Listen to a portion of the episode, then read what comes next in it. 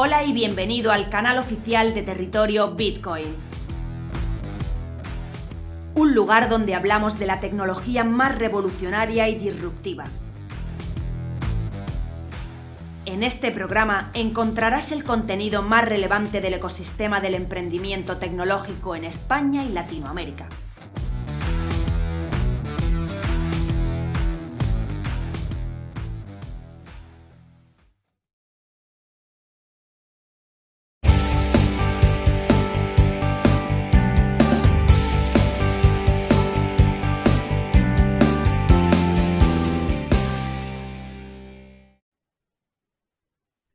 Bueno, buenos días México, buenas tardes España. Yo quiero darte las gracias, Raúl, por aceptarnos hoy esta entrevista para, para nuestro medio, para Territorio Bitcoin. Hola a todos, un, un gusto compartir un rato con vosotros. Bueno, pues en la entrevista de la semana hoy tenemos a Raúl Martín. Raúl Martín es CEO internacional de Talent Network. Yo, Raúl, me gustaría hacerte una primera pregunta para centrarnos un poco en todo esto desde el principio, y es que nos contaras un poco cómo y cuándo te involucras en el ecosistema blockchain y todos estos temas del talento que trabajáis de Talent Network.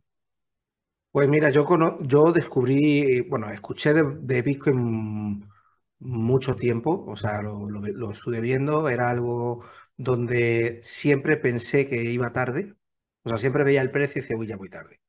Eh, y te hablo de cuando llegó a los mil dólares, ¿no? Y decía, uy, ya voy tarde, esto ya se fue a mil dólares.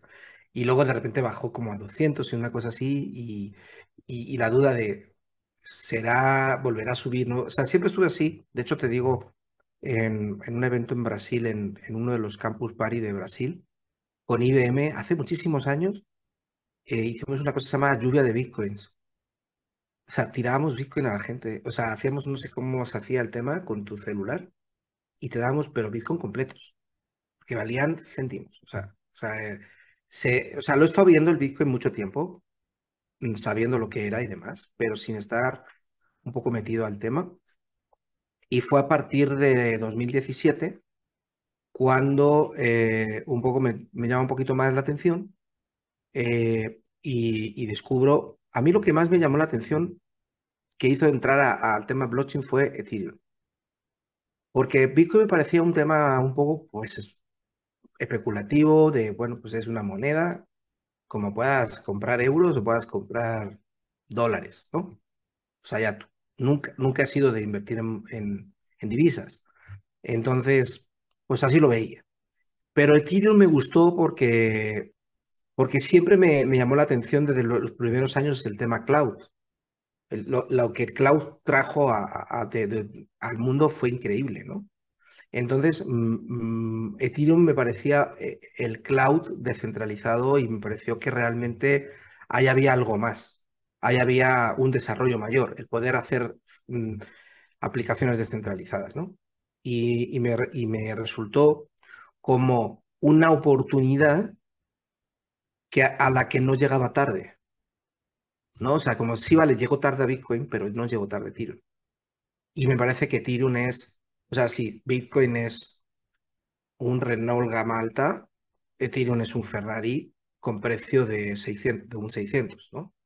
Entonces, y te estoy hablando de cuando Ethereum estaba en 2 dólares, 5 dólares, 10 dólares, una cosa así, ¿no? Entonces, eh, ahí es cuando me interesó eh, y empecé a estar siguiendo y es cuando decidimos eh, en Talentland hacer ya una tierra dedicada a blockchain, que tuvimos nuestras dudas porque inicialmente queríamos llamar Cryptoland y decidimos que no, que era un tema más de blockchain, más de la tecnología un poco, que, que es la evolución un poco del, del peer-to-peer, que hemos estado teniendo el peer-to-peer en los eventos de tecnología toda nuestra vida, ¿no?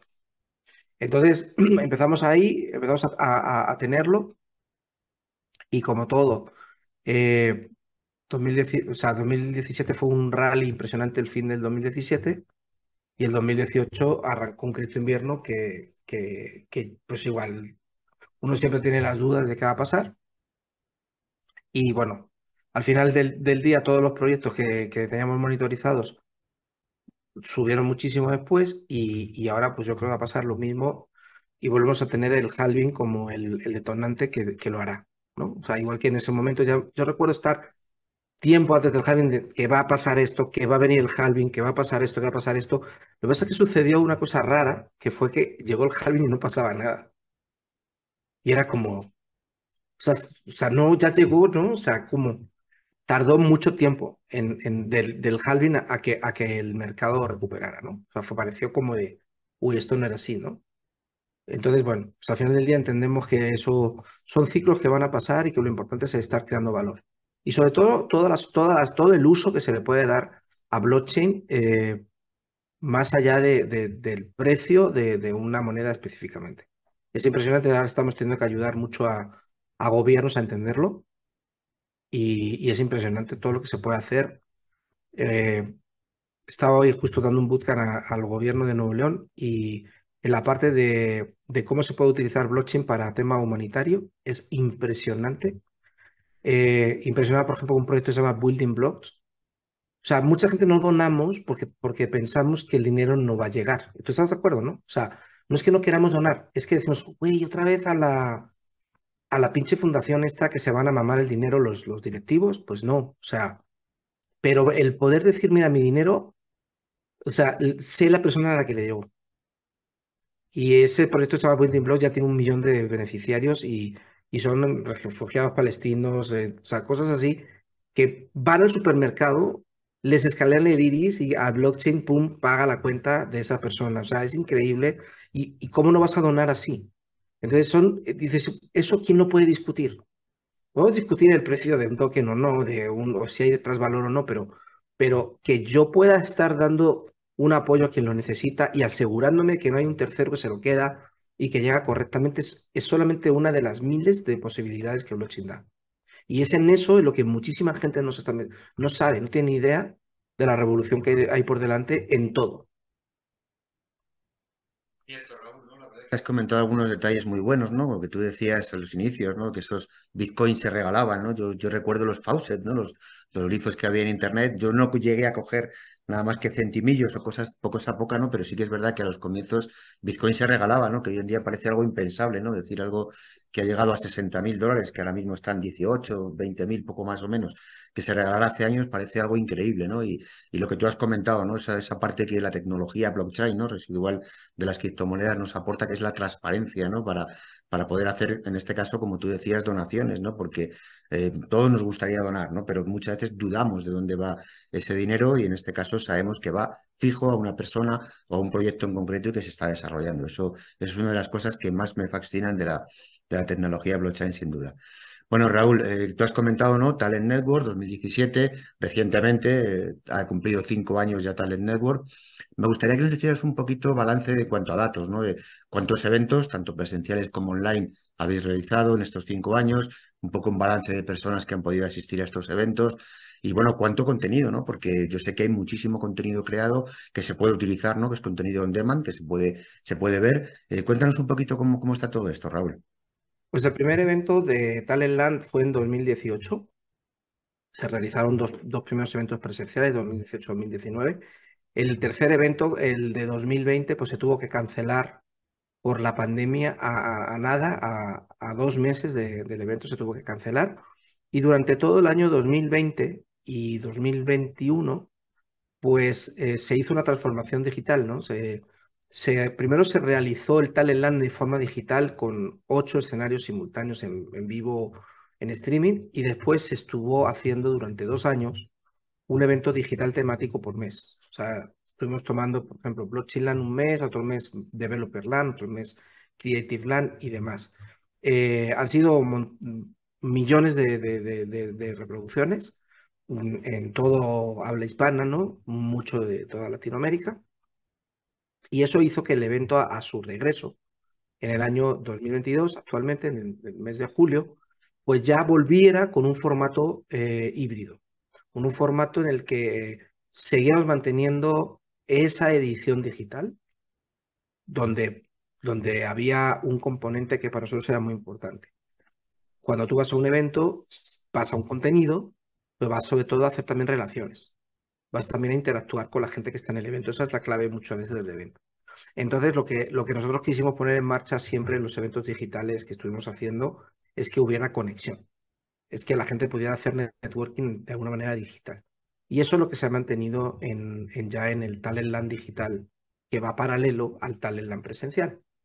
Que los usuarios puedan estar interactuando entre ellos, puedan estar eh, haciendo ese networking en cierto modo digital. Incluso se puede estar haciendo networking entre el presencial y el digital, ¿no? Eso, digo, ha, llevado a un, modelo que ya se queda, que ya es un modelo híbrido. Y eso genera un alcance mucho más grande, porque al final del día, el, último Talent Land de, de 2019 pues fue para 35.000 personas, pero este último pues fue para 25.000 presenciales, que fueron menos, pero 2 millones digitales, cosa que antes pues no se tenía. Entonces, al final del día, eh, obviamente, pues es una, infraestructura que hay que armar, ¿no? Hay que armar todo el sistema de cámaras, todo el sistema de streaming en todos los escenarios, pero esto mm, ha traído ya otro impacto, ¿no? Eh, todas las conferencias quedan grabadas, se pueden revivir, o sea, ya hay, una, hay un componente de no es una semana, o sea, es un año entero en el que yo, para poder verme todo el contenido que se está generando, necesito un año. Y de hecho, vamos publicando las, las, los on-demand semanalmente para no saturar de golpe con mil conferencias, sino decir, bueno, pues ahí te van 20 por cada semana, ¿no? Entonces, eh, es un poco el formato. Ya a partir de este año se sacó el primer spin-off, que es un evento temático presencial en, formato híbrido. Elegimos que fuera Blockchain Land porque pues, pensamos que es el que más futuro tiene. Y además también pues muy, muy vinculado, como hacemos Talent Land, siempre a un partner gobierno porque al final del día el objetivo de los eventos que hacemos se centra en el desarrollo de talento. Talento para, para eh, poder poner en marcha proyectos a futuro. Entonces, eh, el gobierno del estado del norte de México, se llama Nuevo León, que es frontera con Texas, eh, entendió muy bien la oportunidad del desarrollo de talento en, en blockchain, ¿no? y, construimos este proyecto, que es un proyecto a largo plazo para varios años, donde estamos muy centrados en desarrollar el talento y ser un polo de atracción de talento blockchain a esa región. Entonces, eh, digamos que felices ahí porque la vuelta a la pandemia pues, ha hecho que no solo Talentland reviva, sino que además Talentland venga en un formato mucho más enriquecido y que además eh, haya evolucionado a, un blockchain land que en su primera edición fueron 10.000 personas, la asistencia, ¿no? Entonces, que, ya de entrada, pues eso mm, mm, pone al evento temático de blockchain en el top de eventos en español, ¿no? Sin lugar a que, comenta, ¿no? Lo he vivido de cerca porque, bueno, más o menos lo que son los inicios de, blockchain los he conocido, ¿no? Desde nuestro punto de vista como, como media partner. Y el último evento, Blockchain Land, bueno, he podido presenciarlo, eh, poder hacerlo presencialmente, ¿no? De forma presencial. La verdad que, wow, la que se, la que montáis en cada evento es increíble, ¿no? Yo, yo lo que más veía es que en ningún momento faltaba gente en el evento, ¿no? Que parecía que, que había pocas personas, pero de repente, boom, entraban un montón de personas y la verdad que no faltaron en ningún momento, ¿no? Y esto que tú comentabas, Raúl, si no lo ves después online, es, es muy fácil que te pierdas muchas de las conferencias, ¿no? Porque son muchos escenarios simultáneos y es imposible verlo. Y, y lo que tú has dicho, eso de, ¿no? Del contenido que se genera en tres días, es cierto que te hace falta un año para verlo con detalle y poder aprender, ¿no? Es, es, una, gran, es una gran realidad sin lugar a dudas. La verdad que las cifras han crecido muchísimo, ¿no? Has dado una serie de datos que, que son increíbles, ¿no? Bueno, eh, yo he estado un poco echando un vistacillo, ¿no? A las últimas cosas que vais, que vais a realizar desde Talentland y una de ellas, ¿no? Pues he visto que es Talent Founders, ¿no? Es en vuestra página web hay una premisa que dice que es un acceso premium de por vida a Talentland y Blockchainland en México. Mm, cuéntanos un poco, Raúl, de qué se trata Talent Founders. Pues mira, eh, hace, hace ya tiempito eh, mm, me empezaron a hablar del arte metida en tokens y demás. Yo nunca he sido una persona interesada en el arte, entonces, pues, por mucho que lo digitalices, no me va a interesar igual, ¿no? Pero la verdad me sorprendió muchísimo el boom que tuvieron los NFTs el año pasado, ¿no? Y bueno, pues con motivo de hacer Blockchain Land, pues nos llegaron millones de propuestas para hacer NFTs. Y, incluso había, hay, hay, empresas que tienen ya los tickets, o sea, toda la parte del acceso, como un NFT, ¿no? Y pues la verdad no, no nos convencía a ninguno porque al final dices, ¿yo para qué quiero? O sea, ¿qué diferencia entre tener la entrada en, PDF que en NFT? O sea, ¿qué diferencia hay? La, entrar, ya está. yo personalmente no las colecciono, las entradas. Coleccionaré los gafetes que me puedan dar porque es un tema bonito el físico, ¿no? Entonces, eh, no, no, estamos de acuerdo en eso, pero eh, nos surgió la posibilidad de decir, bueno, por, si tenemos que hacer algo sobre blockchain, si tenemos que hacer algo propio sobre, sobre NFTs, pues hagamos algo como realmente debería hacerse. Y es, tiene que haber un valor previo, sin tecnología, un valor real y tangible. ¿Qué tenemos nosotros de valor? Pues el acceso a los eventos. Eso es lo que nosotros tenemos de valor, que realmente podamos de alguna manera tokenizar. Entonces dijimos, bueno, ok, pues si nosotros tenemos el valor, eh, Talentland es un aforo, para el próximo año vamos a tener un estimado de 40.000 asistentes, eh, Blockchain tiene un estimado de 20.000. Entonces dijimos, pues saquemos 4.000 para los dos eventos que ya estén como con nombre, o sea, ya tengan dueño cada año. Entonces, hagamos un, un, un, acceso, una membresía, que te da acceso a ya poder venir al evento cada año a los dos, que son los eventos que tenemos.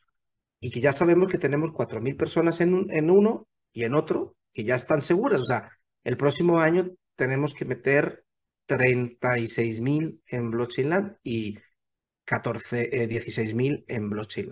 Porque 4.000 ya están, ya tienen su, su pase, pues. Entonces dijimos, ¿cómo hacemos esto? Le dimos la vuelta, le encontramos como su nombre, el tema founders, de decir, bueno, son los, los pioneros que van a, tener esto, vamos a sacar esto una única vez hasta que se acabe, y cuando se acaben se acabó, porque al final del día pues el resto del aforo tiene que quedar disponible para año con año, y después seguimos viendo, oye, pues no solamente es la entrada, podemos hacer un área del evento que sea solo para ellos, o sea, tipo sala VIP de los aeropuertos, ¿no? Donde solo si eres del club entras allá. Oye, y esta zona debería estar al lado del escenario principal y que tenga una especie de hospitality desde el que ve las conferencias. Y entonces, entonces el, el escenario principal, un lateral, es una grada que solo accedes a esa grada si estás a través de la zona de los Founders Club, con lo cual ya no es solamente el derecho a entrar, sino que tu experiencia en el evento es única, diferente al que compra el boleto normal. Es decir, no puedes comprar el acceso a esa zona. O eres del club o no, lo eres, o no entras a esa zona. Oye, ¿qué pasa si además luego los speakers y los youtubers y todo, pues los pasamos a esa zona que estén allí tomándose un cafelito, haciendo foto con la gente, y entonces solo si eres del club puedes tener esa cercanía con ellos eh, por el hecho de, que allí es donde vamos a estar nosotros, llevándolos a que descansen, a que, a que estén un ratito o que hagan un poco de, de tema social ¿no? Con, con, los asistentes. Entonces, al final del día yo creo que se ha montado algo muy, muy bonito, que es decir, no solo voy al evento que me gusta, sino que además voy tratado de forma más, más premium, ¿no? Entonces, bueno, lo, lo, diseñamos así, hicimos dos tipos de, de nivel. Eh, en los eventos siempre tenemos, en todos los eventos hay una entrada normal y una VIP, todos del mundo. Entonces dijimos, ok, un, unos NFTs tienen acceso a, a, a, que te canjeemos la entrada normal, otros tienen que ver la VIP o en este caso business o como lo quieras llamar. Y, y en cada uno de ellos tenemos la opción de que te canjee una entrada o que te canjee dos entradas al año. ¿Por qué? Pues lo piensas y dices, oye, vale, yo tengo este, esta membresía pero todos los años voy a querer ir, con alguien. Mi pareja, un amigo, a quien yo quiera o lo que tú quieras. Le dije, bueno, demos la opción de que exista la membresía que e, emite una entrada o la membresía que te, por año te da dos entradas y tú ya sabrás a quién, a quién traes contigo. Entonces, no tienes que decir que voy yo y el que viene se tiene que comprar la entrada todos los años, sino que yo ya tengo garantizado que dos personas entramos. Entonces hicimos eso, cuatro, al final fueron cuatro. ¿no? El, el estándar single, el estándar doble y el élite single y el élite doble, que sería la entrada business o la entrada VIP de los eventos. Eh, hicimos un precio de, de, cada uno de ellos, un precio calculando básicamente lo que te cuesta la entrada de un año de los dos eventos, es lo que te va a costar el NFT. Entonces, básicamente, pagas un año y tienes todos los años de demás ya sin pagar, ¿no? Y lo que hicimos además es ponerle un descuento, o sea, decir, preventa 70% de descuento a ese precio. Y ya conforme se van, se van gastando los NFT, se van, se van dando cada 100, se va quitando un porcentaje de descuento menor. O sea, decir, eh, los primeros lo compraron al 70, ahora mismo está al 50. Conforme se vayan agotando 100 de cada uno de ellos, ese va, en vez de tener un 50%, va a tener un 40, 30, 20. Y al final los últimos 100, pues van a ser a precio full price, sin descuento. Entonces, no es un poco la sensación de que sube el precio, sino es un poco que te doy menos descuento, porque llegas, llegas más tarde, ¿no? Entonces es como más fair. Me parece a mí que no es un tema especulativo, sino es un tema de te premio. O sea, si, lo compras antes, te premio. yo te doy un descuento no te subo el precio de una cosa que valía esto y ahora vale lo otro. Entonces yo creo que hicimos un buen desarrollo de, la, de la estrategia y luego también hemos tenido también otra estrategia. No hemos querido hacer un marketing como suelen hacer las colecciones de NFTs y tal, que son como muy FOMO, ¿no? Muy de esto va a salir y se va a revalorizar y compra y no sé qué. No, no, no, no. Yo no quiero que compre un token de Fondes Club quien no va a venir al evento. O sea, eso no significa que no vamos a permitir que se pueda vender, porque son, son, van a ser NFTs sobre Ethereum. Con lo cual, pues te lo vas a poder llevar a donde te dé la gana y en el marketplace que tú quieras venderlo. O sea, eso sí, pero no está hecho para eso. No está hecho para cómprate 25 al 70% y entonces luego cuando suba al 50% lo revendes. Puede ser un argumento de venta increíble, de venta de presión. Oye, pues si va en cuanto acabe la preventa de 50%, se va a quedar de 70, se va a quedar en 50, cómprate 20, lo revendes, ¿no? Eso lo podríamos haber hecho, pero no ha sido la estructura ni el tipo de gente que queremos que sean los dueños de los NFT. Queremos que sobre la comunidad que ya tenemos, que hay más de un millón de personas, la gente libremente y sin ningún tipo de venta de presión valore si realmente esto le interesa o no le interesa. La persona cada año va a entrar a la página del evento, va a conectar su wallet de Metamask, le vamos a verificar que tiene el NFT, le vamos a decir, hola, José Luis, tienes dos entradas para este evento mm, incluidas. Dime el nombre y apellidos y el correo de la persona beneficiaria que tú quieres dar la entrada. O sea, tú lo vas a poder poner a tu nombre o a nombre si la quieres regalar o si la quieres incluso vender a tu vecino de oye, te la vendo más barata porque la tengo aquí y te la, y te la vendo y te la mando a tu correo. Eso ya cada uno que haga lo que quiera. O sea, que al final del día ni siquiera es un tema de, oye, yo la, un año no puedo ir, puedo con la entrada, puedo, puedo sacar la entrada a nombre de quien yo quiera. Entonces yo creo que está bonito, es lo que a mí me habría encantado tener en mis épocas de ir a eventos eh, y dormir en tiendas de campaña, es lo que me habría encantado tener. Entonces, básicamente lo hemos creado. Eh, yo no sé cuánto durarán en, tenerse. Yo estoy seguro que cuando lleguen los eventos del año que viene y todos los, y todos los participantes vean la zona Founders Club y quieran estar en esa zona y digan, oye, qué padre está aquello, tenemos helados, tenemos bebidas, tenemos café, tenemos no sé qué, están, están allí los influencers, están allí los YouTube. ¿Cómo entro? Ah, pues quedan tantos y el descuento quedó en tanto. Yo tengo claro que pasando, terminando los eventos del año que viene ya no quedarán. Pero tampoco estamos haciendo esto porque si hay algo que me mata y me molesta muchísimo son las técnicas de marketing persuasivo que empujan a la gente a comprar una cosa que ni quiere. Entonces, no es esa la actitud, la actitud que tenemos. Se han vendido muchísimos ahora a, la gente que ha estado en Blockchain y que, y que con el 70% vieron la oportunidad muy buena, pero no es un tema de,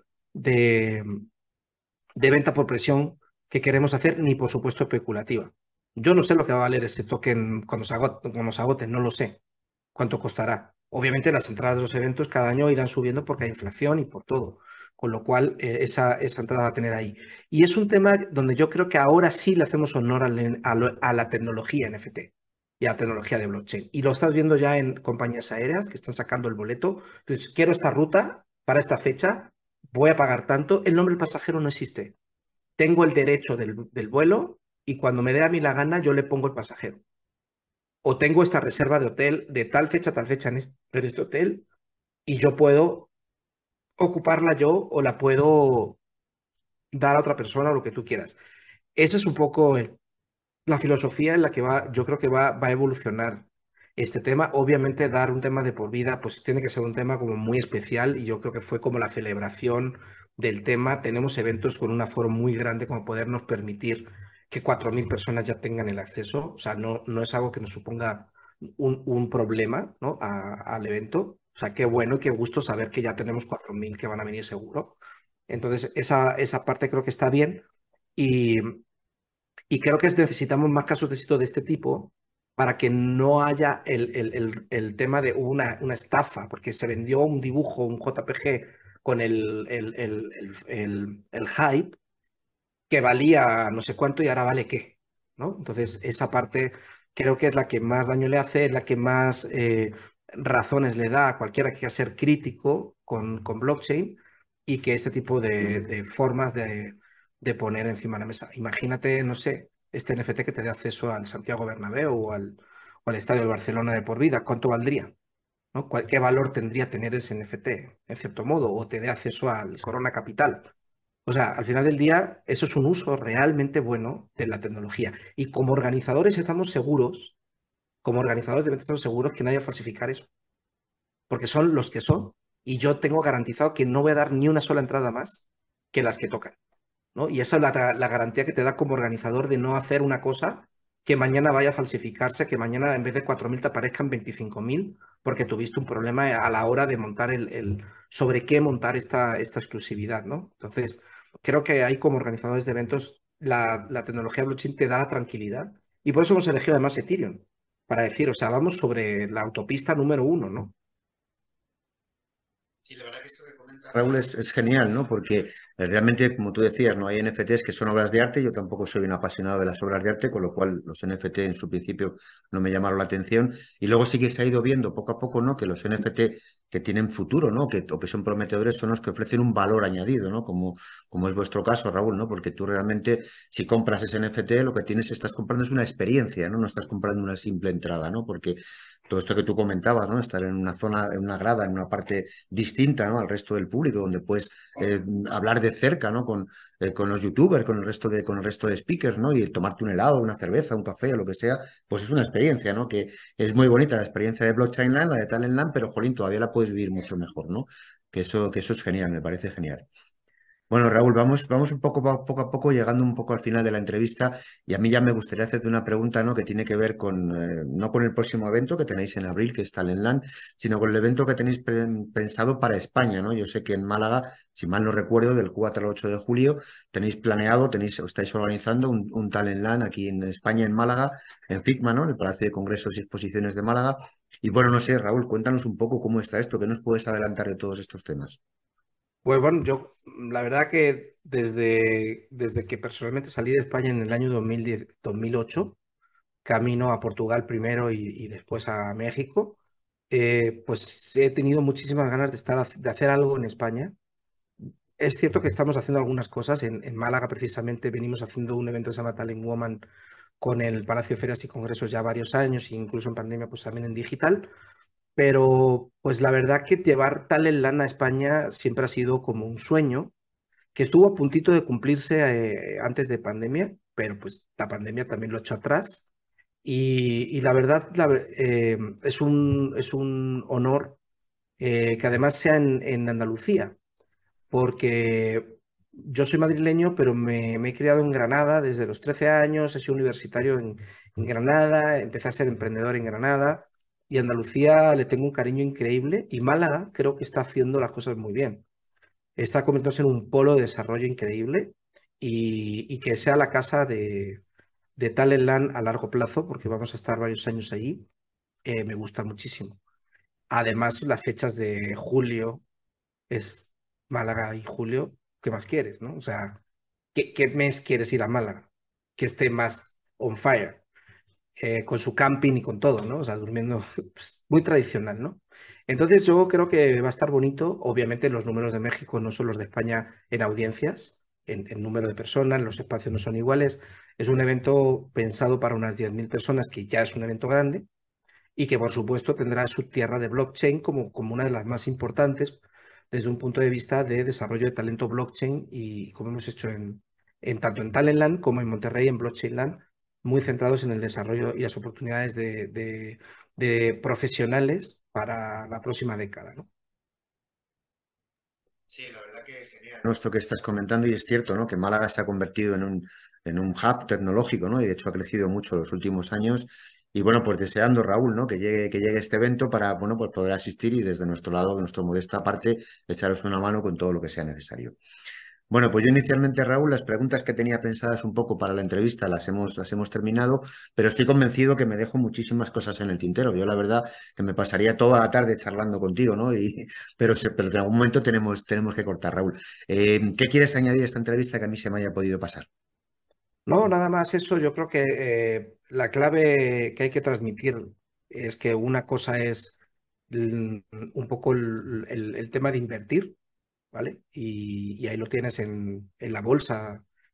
Puedes, ser, puedes invertir en, un montón de empresas y eso no significa que tú tengas que, o sea, tú puedes ser un developer y no ser socio de Google. O sea, no tener acciones de Google y programar en la plataforma de Google, ¿no? Entonces, parece como que en blockchain tienes que ser inversionista de blockchain. O sea, tienes que ser inversionista de los proyectos porque si no, no estás en blockchain. Tú puedes estar fabricando proyectos y no ser un inversionista. Entonces eso yo creo que hay que contarlo muy bien. Es decir, a ver, blockchain no es tener dinero para invertir y hacerte rico. Blockchain es, es un sitio en el que puedes crear y puedes desarrollar y, te, y, tienes unas oportunidades que te ofrece la Web3 que no teníamos y que no es tener dinero para invertir o, estar todo el de una cotización, como no estás pendiente de cuánto cuesta la acción de Facebook, Meta ahora, y te puedes poner a crear cosas para, para las Oculus sin ser socio, sin tener acciones en el, en el Nasdaq de, Meta, ¿no?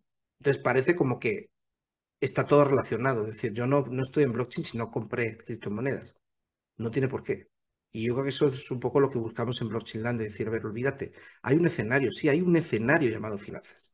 Y allí vas a ver a los mejores expertos que están a hablar de los grafiquitos, de los indicadores y de todo. Vale, hay uno, pero hay siete más escenarios más que te van a hablar de, del uso, de cómo poner en marcha esto, como, como, hemos hablado del el proyecto de Talents Founders, ¿no? De decir, bueno, ¿cómo pongo yo algo que antes era imposible de hacer?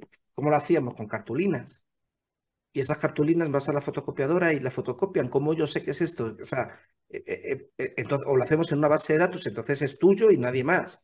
Y ahora yo sí te estoy dando la oportunidad de que tú le des la entrada a otro. Entonces, e, ese tipo de, de, cosas que la tecnología te permite y que tú tienes que ser capaz de implementar. Ahí está la clave. En el momento que somos capaces de contar esto a, la juventud y de, que realmente se centren en esa parte, yo creo que ahí tenemos un futuro brillante. A mí hay un tema, ahora volviendo un poco a ver los números de España, que hacía tiempo que no los veía, estaba viendo los datos de desempleo juvenil y cómo es posible que tengamos un 30% de desempleo juvenil con la cantidad de oportunidades de desarrollo profesional que hay que no ha tenido la humanidad en su vida gente joven que puede, puede dedicarse a aprender. Y tú sabes que ponerte y aprender cosas en blockchain, si le dedicas jornada completa, en un año, dos años eres, eres el número uno. Entonces no me vengas a decir nada, o sea, dedícate a ponerte al día y no, no simplemente engrosar una lista de, desempleo que es vergonzosa. A mí me parece vergonzoso. A mí me parece que una persona de 50 años que venía trabajando en un, en un trabajo que llegó la automatización y lo sacó del trabajo, yo entiendo que esa persona tiene una dificultad para reciclarse, por muchas razones. Para mí que una persona joven esté en la lista de desempleados y que no se esté poniendo con la cantidad de, puestos abiertos que hay en mil y una tecnologías, me parece, me parece que no, no se puede permitir, personalmente. Y va a ser una de las banderas que vamos a mover en España hacia los jóvenes de decir, no puedes estar así. O sea, joven, tú no puedes estar desempleado. ¿Por qué? Porque hay oportunidades. O sea, es tu, es tu trabajo ponerte al día. Sí, sí Aquí te voy a ayudar, pero tú te tienes que poner. Sí. Eso es cierto, ¿no? Estoy totalmente de acuerdo contigo, Raúl, ¿no? La parte de que no solo la parte especulativa es la importante de, las criptomonedas ni de blockchain, para nada, es, es, una muy pequeña parte, ¿no? Y tenemos que abandonar esa parte, como tú has dicho, una persona que se involucra en el ecosistema blockchain no tiene ni siquiera por qué ser inversor de nada, sino simplemente desarrollar, ¿no? Como tú has dicho, crear comunidad, desarrollar, hacer marketing, hay muchas maneras, ¿no? De unirse a tecnología, no solo es comprando, no solo es desarrollando, sino que hay muchísimas oportunidades, ¿no? Vemos, por ejemplo, las grandes comunidades de Discord, ¿no? Y realmente son chavales muy jóvenes los que, los que gestionan estas comunidades y bueno, en fin, por decir algo, ¿no? Con canales de Telegram, en diseño, diseño, el diseño de los smart contracts, no la parte técnica, sino cómo debe operar un smart contract. Eso, pues es un tema que los abogados, los abogados, la gente que estudia derecho, redactan contratos de papel. O sea, eh, yo un abogado que hoy no esté aprendiendo a cómo eh, qué son los smart contracts, cómo funcionan los smart contracts, cómo auditar los smart contracts, desde un punto de vista un poquito más de estructuración, me parece que está tirando su vida por la ventana. ¿no? O sea, son, son, son cosas que dices, oye, eh, es un trabajo no también llegar y decir, oye, aquí hay otra oportunidad, pero un trabajo también de los jóvenes decir, esto no puede ser. O sea, si me dijeras que no hay trabajo, que no hay oportunidades, que está el mundo paralizado, vale. Pero empresas que nos están llegando diciendo necesito mil ingenieros, necesito una locura que nos están diciendo en todos lados de necesito talento y que luego hay un 30% de jóvenes que están en capacidad de aprender para ahí sin empleo, eso me parece que es un gap en el que hay que remangarse y no es un tema del gobierno, sino es un tema de la propia sociedad de entender y tomar responsabilidad de, esto. Yo no puedo permitir estar en paro, yo. Eso es, un tema que, yo creo que vamos a abordar muy fuerte en Talentland es algo que es, que es muy importante. ¿no? Como tú dices, muchas veces a la juventud le falta que alguien encienda esa chispa, ¿no? Que les diga, bueno, pues esto es lo que, lo que consideramos que tienes que hacer, tú ya interprétalo como quieras, pero piensa que este es un camino bueno, ¿no?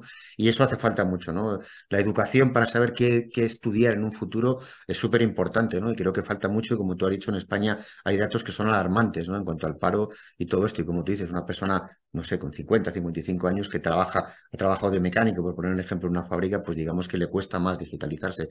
Pero los chavales de hoy en día han nacido con la digitalización en las manos, ¿no? Para ellos es muy sencillo. Bueno, pues Raúl, lo dicho, muchísimas gracias por tu tiempo, ¿vale? nos vemos pronto y, nada, pues nada, lo dicho, cuídate muchísimo y estamos en contacto. Gracias. Chao, hasta luego.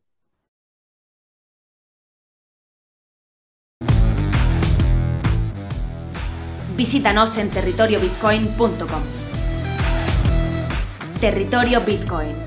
Información independiente desde 2014.